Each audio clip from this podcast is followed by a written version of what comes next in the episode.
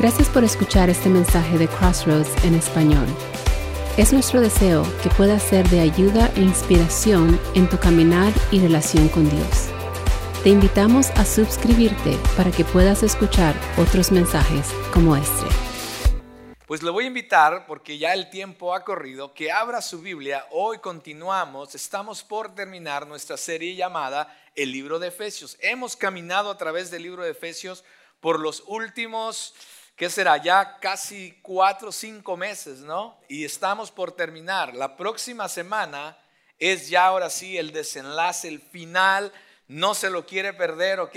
Ya, si usted estuvo aquí todos los domingos y se pierde el final, oh, pues no se pierde el final, porque entonces el final va a amarrar todo lo que hemos aprendido en broche de oro así con un sello espectacular. Es que no se pierda la próxima semana. Y después, inmediatamente, vamos a comenzar una serie de sermones, de enseñanzas a través de algunos de los salmos. Si usted le gusta los salmos, dice, ay, qué bonita poesía, qué bonita canción de los salmos. Pues créame que en, esta serie usted va a ver los salmos como jamás los ha visto. Y creo que va, Dios va a hablar a nuestras vidas y va a edificar nuestras vidas también a través de los salmos. Así es que le voy a invitar que habla la palabra del Señor en Efesios 6 y vamos a estar en los versículos 16 y 17. Efesios 6, 16 y 17. Esos son los dos versículos claves para este domingo. Pero voy a empezar desde el 13 para que simplemente para que nos dé un, poquito de contexto lo que hemos estado viendo. La palabra del Señor dice, por tanto, tomen toda la armadura, la armadura de Dios para que puedan resistir en el día malo. Y habiéndolo hecho todo, estar firmes. Estén pues firmes, ceñida su cintura con la verdad, revestíos con la coraza de la justicia y calzado los pies con la preparación para anunciar el Evangelio de paz. Estos son los versículos de hoy. Sobre todo, tomen el escudo de la fe con el que podrán apagar todos los dardos encendidos del maligno. Tomen también el casco de la salvación y la espada del Espíritu, que es la palabra de Dios. Oremos. Amado Dios, yo te doy muchas gracias en esta mañana. Eh, hemos estado celebrando tantas cosas este fin de semana, pero sobre todo te celebramos a ti. Tú, Señor, que eres nuestro Dios. Tú, Señor, que eres nuestro Padre. Tú, Señor, que eres el único digno de recibir realmente la máxima adoración, la máxima, oh Dios, gloria, majestad y honra. A ti sean dadas solamente. Y hoy nos presentamos delante de ti en este lugar porque sabemos que tú también quieres hablar a nuestro corazón. Padre, gracias por amarnos de esa manera que has dejado tu palabra para guiarnos. Señor, te pido en esta hora que nuestra mente esté enfocada, que nuestro corazón, oh Dios, esté alineado al, tuyo y que los ojos de nuestro entendimiento puedan ser abiertos para poder escuchar y no solamente escuchar, pero Señor, permitir que tu palabra sea sembrada en nuestros corazones y así dé fruto, Señor, en nuestra vida. Y que a través de nuestra vida la podamos poner por obra, en práctica, Señor, para que realmente haga una transformación en nuestra manera de pensar y en nuestra manera de vivir. Dios, te pido que no sean mis palabras. Es más, me aparto de aquí, Señor. Señor, ¿quién soy yo para, oh Dios, venir a exponer tu palabra, pero te ha placido, Señor, y te doy gracias y con temblor y con temor, Señor, me paro aquí para exponer tu palabra. Pero no sean mis palabras ni una ideología humana, Señor, solamente sea tu Espíritu Santo hablando a través de mis labios a cada uno de nosotros, comenzando conmigo mismo, porque también yo te necesito, Dios. En esta hora, Señor, te doy gracias por este tiempo. En Cristo Jesús oramos. Amén y amén. Bien. Pues en estos versículos del día de hoy, 16 y 17, encontramos la cuarta, quinta y sexta pieza de esa armadura de Dios que comenzamos a hablar el domingo pasado. Y esa es la armadura que Dios nos ha dado y desea que nos pongamos para equiparnos para vencer a nuestro enemigo. Necesito recalcar que en este pasaje que hemos estado en las últimas dos semanas, Dios nos manda dos veces, no una vez, dos veces. Me acuerdo yo cuando estaba estudiando que alguien dijo, eh, un profesor dijo, eh, si Dios lo dice una vez en la Biblia, hay que poner, pero mucha, o sea, si ya Dios lo dijo una vez, hay que poner mucha atención, porque es Dios hablando. Pero si ya Dios lo dice dos o más veces, entonces hay que poner mucha más extra atención, porque en realidad él, está en serio en cuanto a eso. Y en este pasaje, Dios nos manda dos veces que nos pongamos toda la armadura de Dios. Él dice, pónganse cada pieza de toda la armadura de Dios. Y comenzamos la semana pasada explorando qué es esto de la armadura, porque la armadura no es algo, eh, eh, algo visual, no es una armadura como muchas personas creen que uno se la puede poner. Este, no, no, no es algo visual de esa manera, es algo espiritual. Y al final la armadura de Dios es el carácter de Cristo. Así que cuando usted escuche acerca de la armadura de Dios, Acuérdese que es el carácter de Cristo. Si usted empieza a ponerse el carácter, a ser más como Cristo, automáticamente se está poniendo la armadura de Dios. Entonces vimos la semana pasada la importancia de vivir una vida de verdad o en la verdad, ¿se acuerda? También vimos acerca de entender nuestra identidad en Cristo a través de su justificación y buscar también cómo vivir una vida justa cada día de nuestra vida. Y también aprendimos a caminar constantemente en la paz que Dios nos ha dado a través de su evangelio y estar listos para compartir también con otros esa paz, ese evangelio que cambió nuestras vidas. Y hoy Pablo continúa y comienza diciendo, sobre todo, tomen el escudo de la fe con el que podrán apagar todos los dardos encendidos del maligno. Por eso, nuestro primer punto de hoy es el cristiano debe tomar el escudo de la fe. El cristiano debe tomar el escudo de la fe. Él dice sobre todo, Pablo dice sobre todo. Esa expresión sobre todo de Pablo es como que eh, eh, quisiera dar a entender que okay, ya les expliqué tres la semana pasada, ¿no? Lo vimos la semana pasada, ya les expliqué tres pero dice Pablo, ahora sobre todo, como que si como que si él quisiera decir que las que vienen son aún más importantes, quizás son aún más especiales, quizás son las que con, aún con más fervor y diligencia necesitamos obtener y ponernos y estar seguro. No te quedes solamente con las tres primeras, es importante que las próximas tres también sean parte de tu armadura. So, el escudo romano era un escudo grande. Era más o menos de cuatro pies y medio de altura. Yo soy cinco, cinco, soy chaparrito. Entonces quizás el cuatro y medio, quizás es por aquí. Y era de dos pies y medio de ancho. O sea, era un escudo grande el escudo romano. So, cuando ellos lo agarraban, podría cubrir casi todo su cuerpo, ¿cierto? Y este escudo eh, estaba hecho de madera y rematado con hierro. Tenía piezas de hierro. Y también en algunas partes por fuera, por la parte de enfrente, tenía algunas piezas de cuero. Y ahorita vamos a ver por las razones por qué eran así. El metal de ese escudo, estamos hablando del escudo del soldado romano, porque esta es quizás la figura que Pablo miró para explicar esto en la parte espiritual. la figura del, del, ah, eh, del, escudo romano era, era de madera y metal. El metal era para desviar las flechas. Y ese cuero, esas capas de cuero, era porque las empapaban de agua y entonces era para extinguir cuando una flecha venía con fuego. Y era de un gran tamaño, podría cubrir el, todo el cuerpo del soldado romano. Inclusive le llamaban en el, eh, en el original, en el idioma original del griego, lo llamaban la puerta, o sea, como para hablar de su tamaño, así de grande era el escudo. Entonces, proporcionaba una buena protección al cuerpo del soldado. Y cuando entonces los soldados iban con su escudo, también pasaba de que ellos se ponían uno tras otro y ponían sus escudos juntos uno tras otro.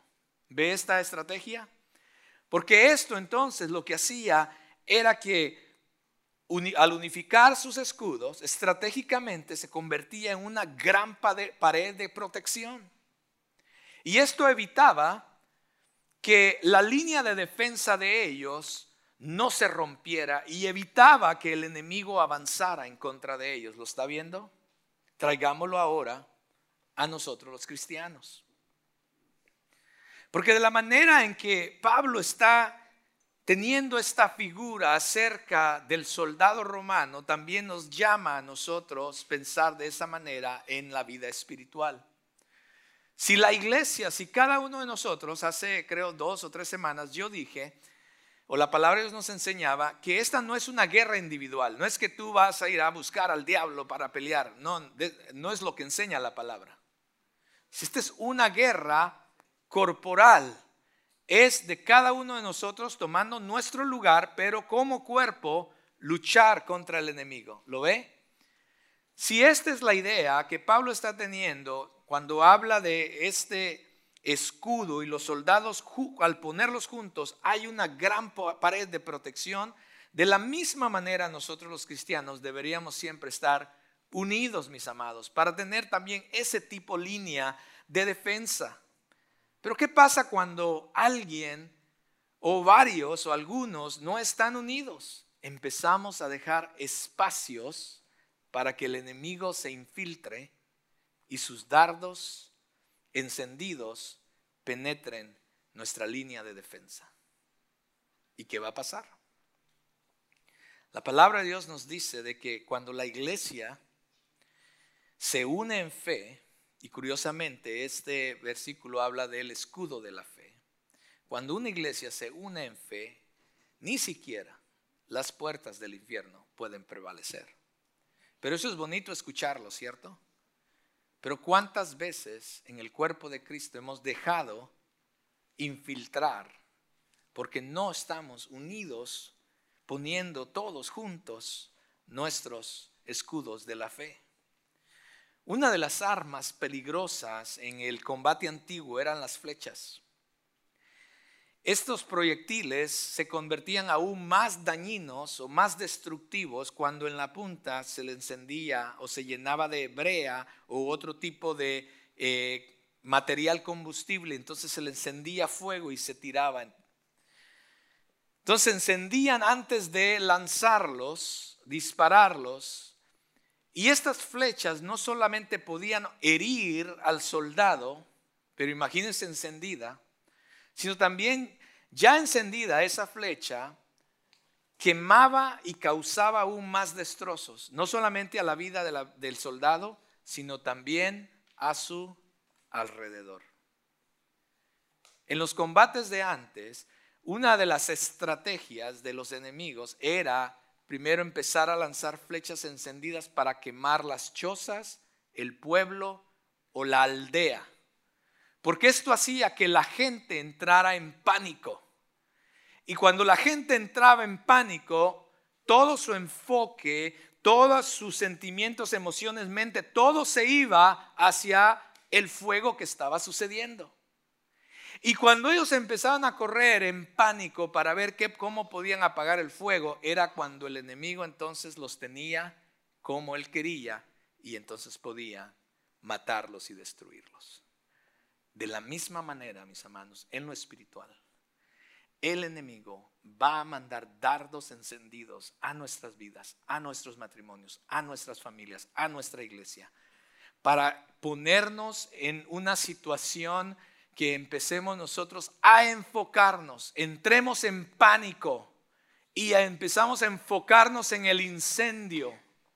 Y empezamos a enfocar, ¿cómo le voy a hacer para arreglar mi matrimonio? ¿Cómo lo voy a hacer para relacionar Y lejos de regresar a aquel que nos da la fuerza, la fe, a aquel que realmente es quien nos rescata y quien nos da la victoria, empezamos a enfocarnos cómo yo puedo arreglar, cómo yo puedo apagar este incendio. Y cuando estamos más enfocados en esas cosas, pensamos nosotros que estamos quizás arreglando el asunto, pero es cuando más vulnerables estamos ante nuestro enemigo. Piense en eso. A menudo Satanás va a disparar flechas de fuego en contra de nosotros, de nuestra iglesia, de nuestros matrimonios, etc. Esas flechas se disparan al corazón, a la mente y a las emociones de cada uno de nosotros, mis amados.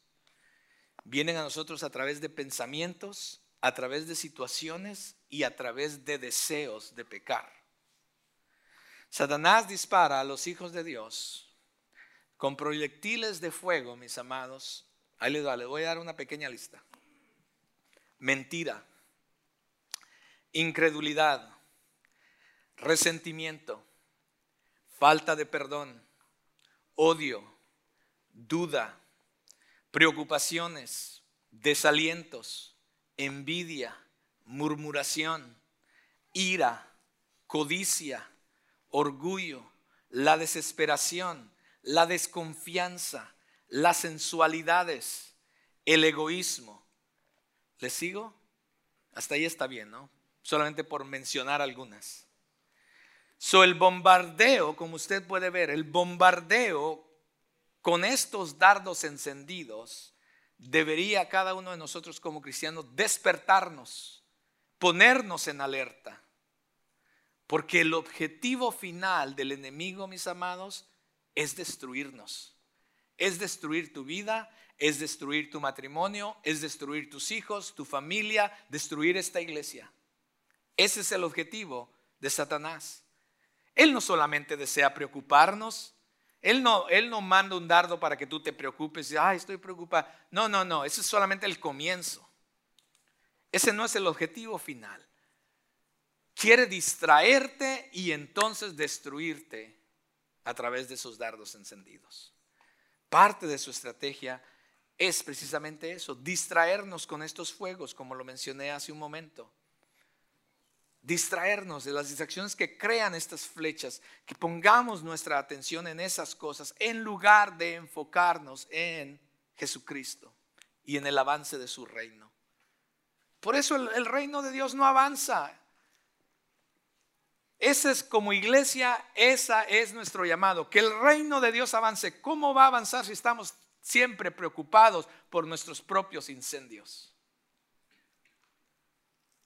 Que no hemos podido apagar, porque muchas veces no sabemos, no tenemos o quizás no sabemos usar nuestra la armadura que Dios nos ha dado. So, si no aprendemos a extinguir estos dardos encendidos por medio de la fe en Jesucristo, no solo nos va a herir a nosotros, mis amados, también va a herir todo alrededor de nosotros. Entonces, ¿qué es entonces el escudo de la fe? ¿De qué estoy hablando? ¿O de qué está hablando Pablo? Aquí les va, ¿está listo? La definición de fe en este contexto que estamos hablando es esta. Nuestra confianza absoluta en Dios nuestra confianza absoluta en Dios. Nuestra confianza en sus promesas, nuestra confianza en su poder, nuestra confianza en su voluntad, nuestra confianza en su soberanía.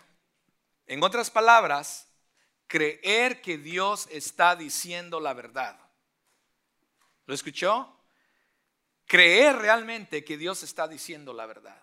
Porque ese es uno de los errores de nosotros, aún nosotros los, que nos llamamos cristianos. Leemos, escuchamos, decimos que creemos la palabra, pero como decimos en México, cuando los trancazos vienen, nos olvidamos de todo eso. Y ese es uno de los errores. Me encanta lo que según de Samuel dice, él dice, el camino de Dios es perfecto. Todas las promesas del Señor demuestran ser verdaderas. Y termina así, el escudo, él, perdón, él es escudo para todos los que en él confían. Eso es. Ese es el escudo de la fe. Entonces, Dios debe ser el objeto de nuestra fe, porque Él es nuestro escudo. La confianza en un Dios soberano, mis amados, bondadoso, fiel. Debemos confiar que en su soberanía Él conoce lo mejor, aunque nosotros no lo entendemos. Que Él es un Dios bondadoso a pesar de, y que Él es fiel, que no nos dejará en medio de. Esta es la forma que el creyente nos apropiamos de ese escudo de la fe del que estamos hablando. Porque la fe, mis amados, escucha, esto es importante. La fe no es confiar en ti mismo. Porque muchos cristianos inclusive confiamos en nuestra propia fe. Hello. Los cristianos muchas veces inclusive confiamos en nuestra propia fe como que si nosotros pudiéramos hacer las cosas a través de nuestra fe. Eso no es lo que la Biblia enseña acerca de la fe.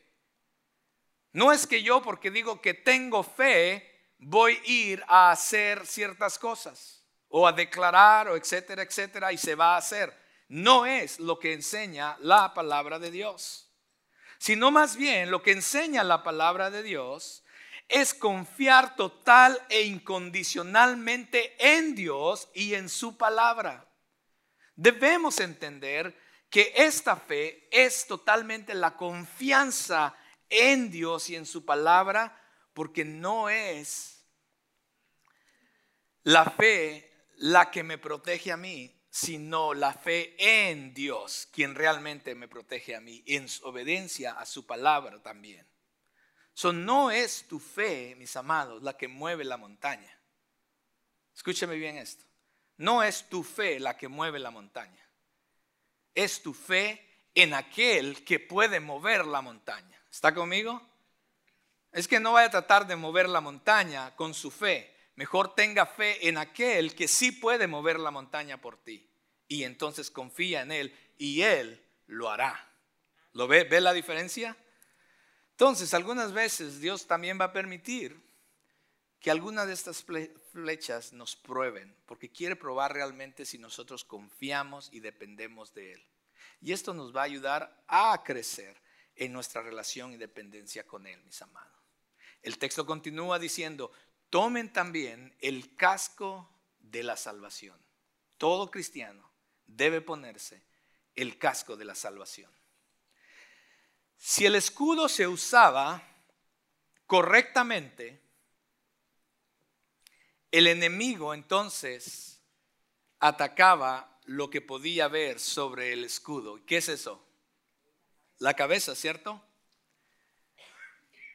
Sobre el casco, hablamos otra vez del casco romano, antes de entrar a la parte espiritual. El casco romano estaba hecho de un metal macizo. A veces le ponían cuero para reforzarlo. Y esto ayudaba a proteger la cabeza de todo lo que venía en contra de ellos y aún los golpes que muchas veces hasta con una espada podían darle en el casco. Son los golpes, porque los golpes de la cabeza pueden ser mortales, mis amados, sin un casco protector. Inclusive yo he visto documentales, eh, aquellos que juegan deportes, no los quiero asustar, pero he visto documentales, e inclusive hay una película acerca de esto, de los aquellos los jugadores de fútbol americano y lo que sufren en todos los golpes que reciben en la cabeza. Y ellos usan casco, ¿cierto? Imagínate a alguien que no usara casco. Estos golpes pueden hacer una gran diferencia en una persona. Y así como el soldado podría estar en un grave peligro al no proteger su cabeza, también el cristiano que no cubre su cabeza también está en un grave peligro. Porque aquellos que nos llamamos cristianos, mis amados, debemos tomar y ponernos el casco de la salvación. ¿Quién se pone la armadura? ¿Dios pone la armadura? No, nosotros no la tenemos que poner. Dios la provee, pero usted y yo tenemos que tomarla, ser disciplinados en tomarla y ponérnosla y ya no quitárnosla. Y una de esas piezas es el casco de la salvación que necesitamos ponernos. ¿Cómo hacemos eso? Ah, de dos maneras. La primera, lo hacemos cuando ponemos la mente de Cristo sobre la nuestra. Cuando ponemos la mente de Cristo sobre la nuestra.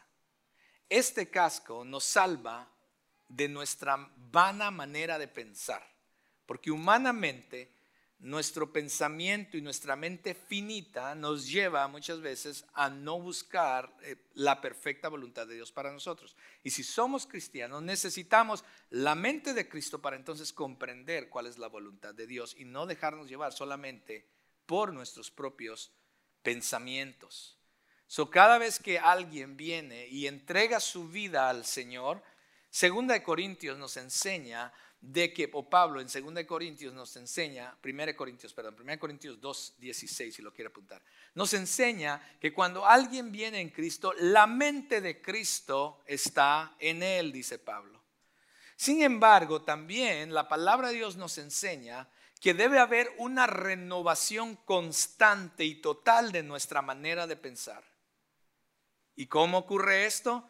Esto solamente ocurre cuando constantemente estamos entregándole al Señor nuestras vidas y como parte de ese proceso nuestro, nuestros pensamientos, nuestra mente.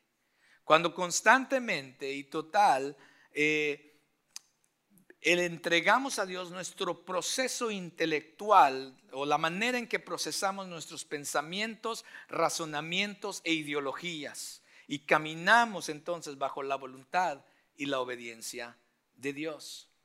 Por ejemplo, hay muchas cosas que la Biblia es muy clara cuando, en cuanto a mandamientos.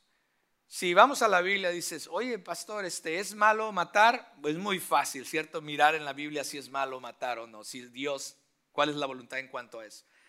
Eh, disculpa pastor, este es, es malo eh, robar, creo que está muy claro también en la Biblia en cuanto a eso. Pero de repente viene alguien y, puede decir, oye pastor, este, ¿está malo bailar? Ah, ok. Porque bailar, entonces ya no está muy claro en la Biblia si sí o no. ¿Me voy a entender? Son de esas cosas que entonces necesitamos la mente de Cristo para conocer su perfecta voluntad en cuanto a este tipo de cosas. Y entonces vamos a través de ese proceso y buscamos cuál es la voluntad de Dios en estos aspectos que muchas veces tenemos preguntas que la Biblia no es muy clara y buscamos cuál es la total y perfecta voluntad de Dios para nuestras vidas. Y créame, el Espíritu Santo nos va a llevar y nos va a dar una respuesta en cuanto a aquella pregunta que está en nuestra mente o en nuestro corazón. Y nos va a llevar a una conclusión de que, wow, ahora lo entiendo. Para mí, la voluntad de Dios es no hacer esto. ¿Sí me va a entender? Amén. Es parte de la santificación. So, a través de someternos a Cristo, nuestra mente no solo se protege del mal, mis amados, sino que también nos transforma para que podamos probar cuál y conocer cuál es la voluntad de Dios para nosotros. Esto lo vemos en Romanos 12. Déjenme leerlo. Romanos 12, 1, 2. No está en sus pantallas.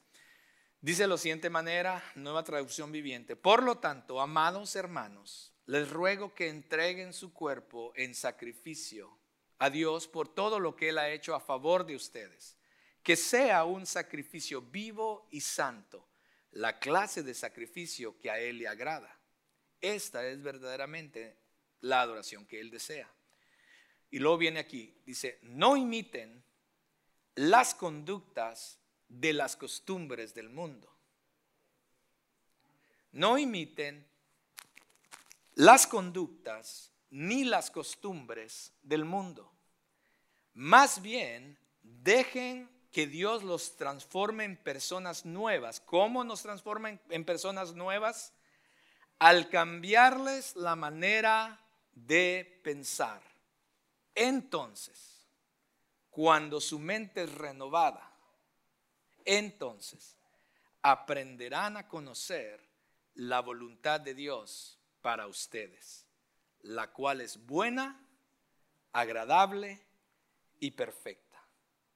So, vivir la vida, mis amados, según la mente de Cristo, nos va a poder ayudar a percibir, a comprender y a discernir cuál es la voluntad de Dios para nuestras vidas, en cualquier situación, en cualquier circunstancia. Eh, hace unos años salió por ahí eh, un movimiento que se llamaba en inglés What Will Jesus Do? ¿Se acuerdan? Alguien escuchó, ¿qué haría Jesús? ¿Sí? Y era, era más o menos el intento, fue el intento de que nosotros, los cristianos o cualquier persona, antes de hacer una decisión o estar en una situación o circunstancia, se preguntara, ¿qué haría Jesús en esta situación? Era el intento de cómo buscar cuál sería la voluntad de Dios para nuestras vidas. Eh, y, y de esto está hablando Pablo.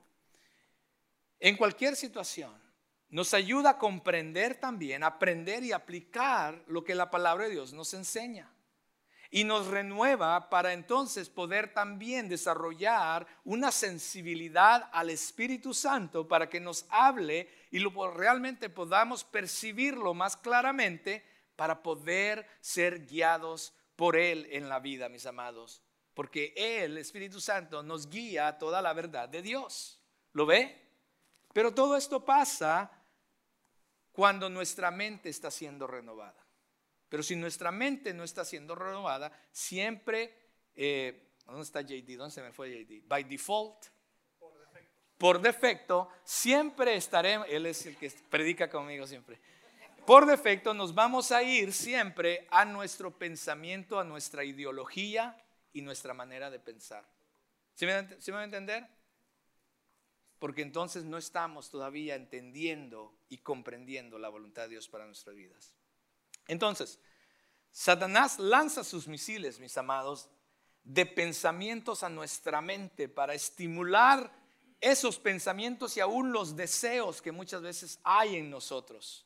Muchas veces deseos de la carne o deseos del mundo, mis amados, que todavía, con los cuales todavía estamos lidiando. Y captura nuestras mentes a través de sus mentiras. Y si aceptamos sus ideas y sus pensamientos, va a comenzar a desviar nuestras vidas. El creyente, sin embargo, que camina en su misión diaria a la voluntad de Dios, está guardando sus pensamientos llevando los cautivos a la obediencia de Cristo. Así es como te pones el casco de la salvación. Hay una segunda parte en esto. Definitivamente el casco nos brinda seguridad eh, en cuanto a los ataques del enemigo. Pero nuestra mente, que necesita esta protección divina, también nos protege acerca de las dudas en cuanto a nuestra salvación. La salvación ha sido dada por gracia. La salvación no fue porque tú te lo merecías. La salvación no fue porque tú hiciste una oración aceptando a Cristo.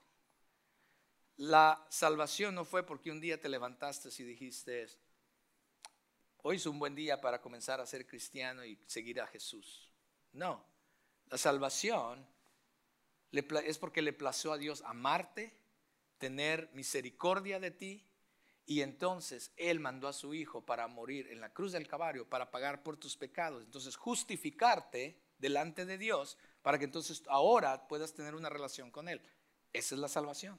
Entonces no te lo merecías, no te lo ganaste, no es por obras para que nadie se levante el cuello diciendo, bueno, yo aquí estoy Jesús, me gané la salvación porque yo era una buena persona. No trabaja así. Lo vemos en las escrituras que no trabaja así. Simplemente la salvación es por gracia, es un regalo de Dios para cada uno de nosotros. A Dios le plació salvarte y por eso estás aquí. ¿Ok? Pero muchas veces en nuestro caminar cristiano, a aquellos, y voy a hablar a aquellos que verdaderamente han han sido salvos por el Señor. Muchas veces en el caminar cristiano todavía tenemos tentaciones. Y hay, hay veces que, que el cristiano cae en una tentación. No estoy hablando de vivir en pecado, no estoy hablando de eso. Esa es otra conversación. Estoy hablando del cristiano que muchas veces cae de repente en una situación que no es la voluntad de Dios o en pecado. Aquí es donde también necesitamos el yelmo de la salvación. Porque inmediatamente Satanás va a empezar a poner en tu mente en que ya la regaste, Dios ya no te ama, ya no viniste a la iglesia por tres meses y ahora ya para qué vas, ya Dios quizás ni te ama, ya hasta Dios se olvidó de ti. ¿Sí me van a entender? Y empieza el enemigo a poner estas cosas en tu mente, mira lo que hiciste, miren la situación que estás, cómo vas a creer, esa no es la voluntad de Dios. Y el enemigo empieza a poner, a bombardearte con todas estas dudas en cuanto a quién tú eres en Cristo. Deja darte un poco de paz en cuanto a eso. Vuelvo a repetir, la salvación no te la ganaste porque lo merecías. ¿Ok? Somos salvos por gracia. Es más, somos salvos porque realmente no lo merecíamos, pero a Él le plació. Pero cuando ponemos nuestra fe en Cristo, Él hizo todo por nosotros. Y si Él es quien nos dio la salvación, tú no te lo ganaste. Y como no te la ganaste, no te la puedes desganar. ¿Sí me a entender? Como tú no fuiste y compraste la salvación, no la puedes devolver. ¿Sí me doy a entender? Este es un regalo que Dios te dio gratuitamente por gracia a ti. Y como Él fue quien te lo dio por gracia para justificarnos, Dios nos transfirió de las tinieblas al reino de la luz. Entonces no nos lo ganamos, la salvación es un regalo de Dios solamente. Entonces no es la recompensa por tus obras, ¿ok? Tampoco, sino que más bien es un regalo de Dios para ti. Entonces, debido a eso, cuando nos ponemos el casco de la salvación que es en Cristo Jesús, debemos de creer entonces que si somos, hijos de Dios, si en verdad hemos sido salvos por Él, entonces somos eternamente salvos, porque su regalo es irrevocable para aquellos que Él ama y Él ha extendido su gracia. Ahora, ¿Qué quiero decir con esto? Ah, entonces no importa pecar, pastor. No estoy diciendo eso y tampoco la palabra de Dios está diciendo eso. Y creo que Pablo también lo dice muy en claro cuando eh, querían preguntarle, si, ah, entonces podemos pecar. Y él dice, absolutamente no, eso no es lo que estamos diciendo. Sino más bien que en el caminar cristiano debemos de vivir vidas en santidad al Señor. ¿Estoy acá conmigo? Pero en un momento en un momento en que te descuidaste, caes, regresa al Señor. Su palabra nos enseña que si nosotros confesamos nuestros pecados y nos arrepentimos de ellos, el Señor es fiel y justo para perdonarnos y limpiarnos de toda maldad. Bien, la capacidad de pensamiento, mis amados, es un factor importante del cristiano. Se nos fue el tiempo para determinar su victoria, su derrota, mis amados. Por eso es importante que protejamos nuestra mente y nuestros pensamientos, manteniéndonos enfocados y manteniendo todos nuestros pensamientos de acuerdo a la voluntad y a la mente de Cristo. Y el texto termina, la espada y tomen la espada del Espíritu, la cual es la palabra de Dios. Y esta es la sexta y última pieza de, de la armadura de Dios. La palabra original, cuando habla de espada, es la palabra original da la imagen de una espada de dos filos. Los soldados romanos practicaban frecuentemente, mis amados, escuche bien, esto es importante para cuando lo transmitamos a nuestra vida. Los soldados romanos practicaban frecuentemente con su espada. Constantemente ellos estaban practicando con su espada porque su vida dependía de la perfección del uso de esa espada. El objetivo de la práctica constante del, soldado romano era para volverse fuerte, rápido y diestro con su espada. ¿Lo ve?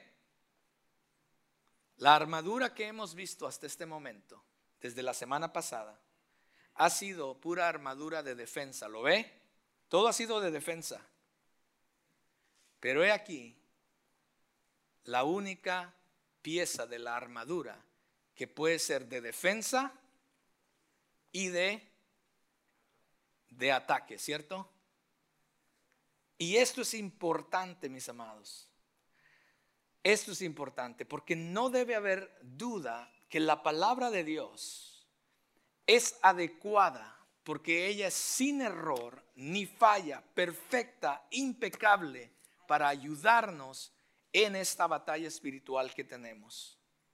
La palabra que se usa aquí, que Pablo usa aquí, para, cuando dice él, la palabra es la palabra rema, no es la palabra logos. Hay tres diferentes palabras en griego para palabra. Y la palabra logos es esto que usted, bueno, la palabra logos es lo que yo estoy haciendo. La palabra Rafa es la palabra escrita, como cuando usted tiene una Biblia. Pero la palabra rema es cuando esa palabra se vuelve vida, cuando usted la pone en práctica. Cuando entonces se empieza a ver en su vida, eso se llama palabra rema. Y Pablo usa aquí, cuando dice que tomemos la espada, no usa Rafa, no usa logos, sino que usa la palabra rema. En otras palabras, creo yo que lo que Pablo está diciendo y lo que el Espíritu nos está diciendo hoy es que no se trate solamente de decir, ah, sí, yo hice mi devocional en la mañana, ya leí la Biblia. No se trata solamente de decir, bueno, yo estoy escuchando las prédicas del pastor y yo veo y escucho en el podcast y veo por ahí una en YouTube. No se trata de eso. La verdadera espada que va realmente a, a, ser usada para atacar al enemigo es la palabra que se empieza a poner en práctica por obra en nuestras vidas, mis amados. No hay de otra manera. No hay de otra manera. Tú quieres ser victorioso en la vida cristiana, Ponte toda la armadura de Dios, pero cuando vengas a la palabra, que sea una palabra que estás practicando, que sea una palabra que estás viviendo y no solamente una, una Biblia que tienes abierta en el Salmo 91 en la sala de tu casa. O, por ejemplo, yo tengo 20 Biblias o más de 20 Biblias en mi oficina, las uso de diferentes maneras, pero que no solamente estén ahí en el estante, ¿De qué sirve? ¿De qué sirve inclusive para mí que se las predique a ustedes si yo no estoy permitiendo que esa, que esa palabra sea vida en mí? Solamente así es cuando realmente estás empezando a usar la palabra, la espada de dos filos en contra de un enemigo que es real. ¿Tú quieres ver cómo se usa la palabra, esta espada? Solamente vete a Mateo 4. Ahí vas a ver a Jesús en el desierto. Había, él había estado eh, en oración, en búsqueda del Señor, en ayuno por 40 días y 40 noches. ¿Y sabes quién más? ¿Quién, quién nada menos y quién más se le presenta delante de ahí? Satanás mismo. Y Satanás lo ve débil, vulnerable, escucha bien esto, lo ve débil y vulnerable y entonces viene y le dice, Jesús, mira cómo estás tan débil y vulnerable. Mira, yo sé que tú eres el Hijo de Dios, tú puedes, tú puedes hacerlo. Solamente di que estas piedras se conviertan en pan y come. Y Jesús dice, escrito está, escrito está, no solo de pan vivirá el hombre. Eso está en Deuteronomio, si, usted, no sabía, sino de toda palabra. Esa palabra de Jesús es rema. ¿Sí? Otra vez, la palabra rema. No solo de pan vivirá el hombre, sino de toda rema, sino de toda palabra que es viva en el ser humano. Toda palabra que, que cambia al ser humano, toda palabra que es puesta en práctica y por obra eso es como va a vivir el hombre, lo que Jesús está diciendo. Entonces Satanás dice, híjole, este se sabe la Biblia. Escuche bien esto, lo que pasa siguientemente. Porque Satanás viene y dice, este se sabe la Biblia. Ok. Viene el Satanás y entonces dice, ah, bueno, juguemos a la Biblia. Pues escrito está Jesús. Y entonces él viene y toma una escritura de la Biblia, pero escucha bien esto, la toma fuera de contexto, la, la manipula, la saca fuera, eh, la altera y la malinterpreta para su conveniencia. Este es Satanás. Escuche bien lo que está pasando. Satanás cuando ve que Jesús dice escrito está, viene y dice, ok, ¿te sabes la Biblia? Ok, pues la Biblia también dice esto. Y la saca fuera de contexto, la malinterpreta, la altera Satanás para hacer caer a Jesús. Pero Jesús, que en verdad se sabía la palabra, tenía la espada con él, dice, ok, escrito está escrito está, y le vuelve a repetir la palabra de Jesús ahora de regreso a Satanás. Y después de tres veces de intento, Satanás huye de él y lo deja en paz. Escucha hermano, en tres áreas Satanás tentó a Dios, a Jesús. En la área física, material, en la área emocional, moral y en la área espiritual. Hello. De la misma manera, Satanás va a venir a ti atentarte en esas áreas de tu vida. ¿Cómo está tu espada? ¿Cómo está tu espada? ¿En verdad la conoces? ¿En verdad la estás poniendo en por obra? Cuando Satanás venga y te diga, hey, tú le puedes decir, escrito está Satanás, y sacas la espada, ¿no? Y luego cuando sales y está, no la puedes ni sacar porque está toda oxidada y ni la puedes ni sacar. O si la saca está toda chueca por ahí. ¿eh? Y Satanás te tienta y no sabes ni qué decirle. No sabes ni cómo responder al ataque. Solamente te, quedas defendiéndote todo el tiempo y esa es tu vida cristiana, de defensa todo el tiempo. Y él sigue, Satanás, dándote y dándote. Y tú, Dios, ayúdame, Dios, ayúdame. Y Dios dice, pero si ya te di lo que necesitabas, ponte la armadura. Conoce tu espada. Para que entonces cuando Satanás venga, tú puedes decirle, Satanás, escrito está. Escrito está. ¿O cómo le vas a decir? Espérame, Satanás, déjame buscarlo. Por aquí lo vi, el pastor predicó el otro día, yo lo subrayé. No, mis amados, para ese entonces ya estás derrotado. Escrito está, escrito está, escrito está. Es necesario que nosotros los cristianos conozcamos la palabra del Señor de ella depende nuestra vida cristiana, mis amados. Si tú no la conoces, entonces, ¿qué estamos haciendo? Como iglesia hemos abierto y queremos abrir más grupos, grupos de vida donde se enseña la palabra. Tenemos excelentes maestros enseñando la palabra del Señor para que tú puedas conocerla, crecer. Ellos te ayudan a usar tu espada, pero si no vienes. Los miércoles, los miércoles a las seis y media, el pastor eh, le llamamos grupos de equipamiento para equiparte, para usar la espada. Y no vienen. Y Satanás constantemente va a estar ahí atacándote. Hebreos 4:12 dice lo siguiente. La palabra de Dios es viva y eficaz y más cortante que cualquier espada de dos filos. Penetra hasta la división del alma y del espíritu, de las coyunturas y los tuétanos, y es poderosa para discernir los pensamientos y las intenciones del corazón. Esa es la espada del Señor y el Señor nos la ha dado. Ahora bien, con esto termino. Ninguna habilidad física o intelectual tiene nada que ver con el éxito en la guerra espiritual, mis amados. Solamente es a través de la autoridad y el poder de Dios. Él es, través de su autoridad, es que huyen Satanás y sus espíritus de nosotros. Al nosotros poner en práctica y usamos la palabra con fe,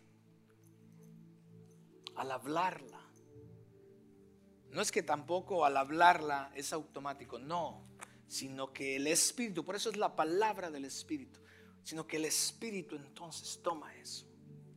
El Espíritu entonces es el que hace la guerra por ti y por mí. ¿Lo ves cómo trabaja?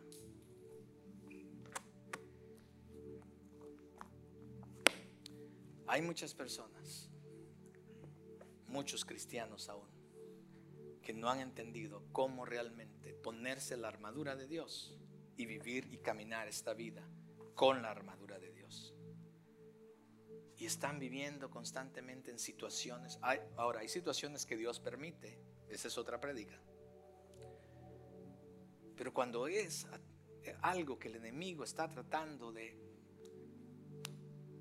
Estás batallando con algo y el enemigo está ahí constantemente en tu vida, en tu matrimonio, en tu familia, en la iglesia. Debemos discernir que si este es un ataque de Satanás, debemos levantarnos. Ya tenemos la armadura. No es en ese momento que te tiene. Si ya en ese momento te vas a poner la armadura, estás ya es tarde sino que ya tenemos que tener la armadura de Dios. Y entonces saco mi espada y comienzo a decir, escúchame bien, Satanás, porque escrito está, escrito está, escrito está.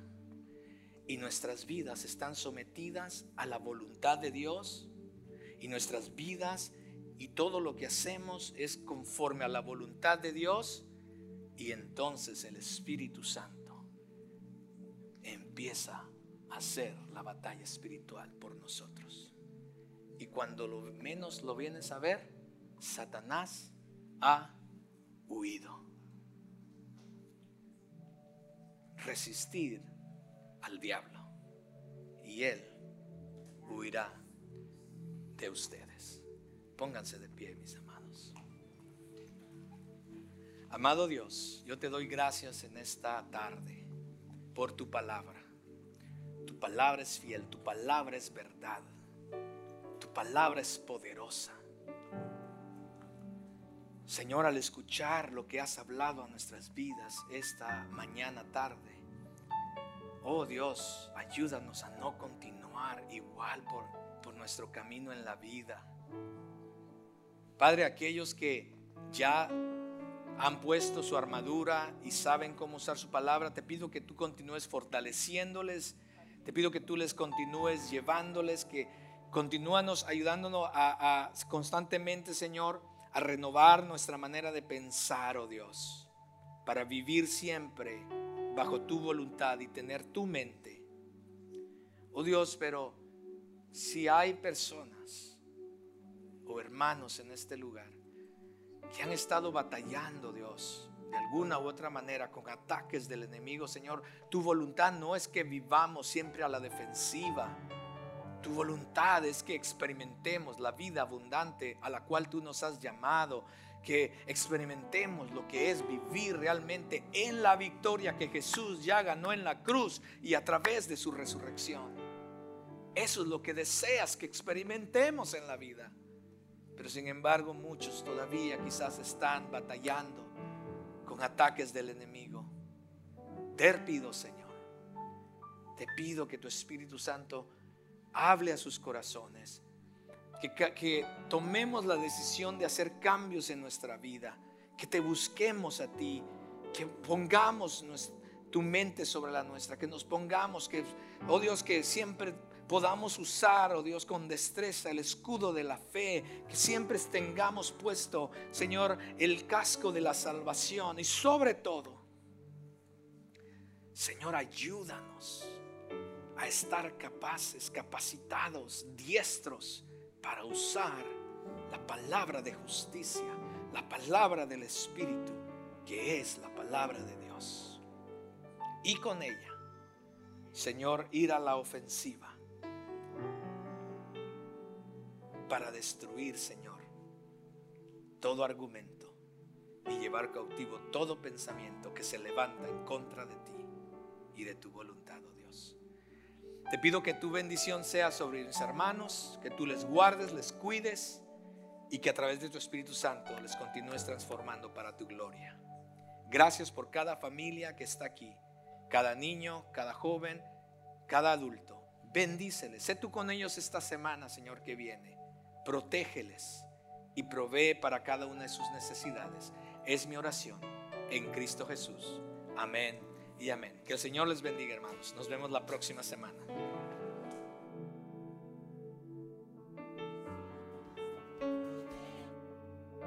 Una cosa más, un anuncio más. No se me vayan. No, ciérrenme las puertas. No me dejen salir. No se crean.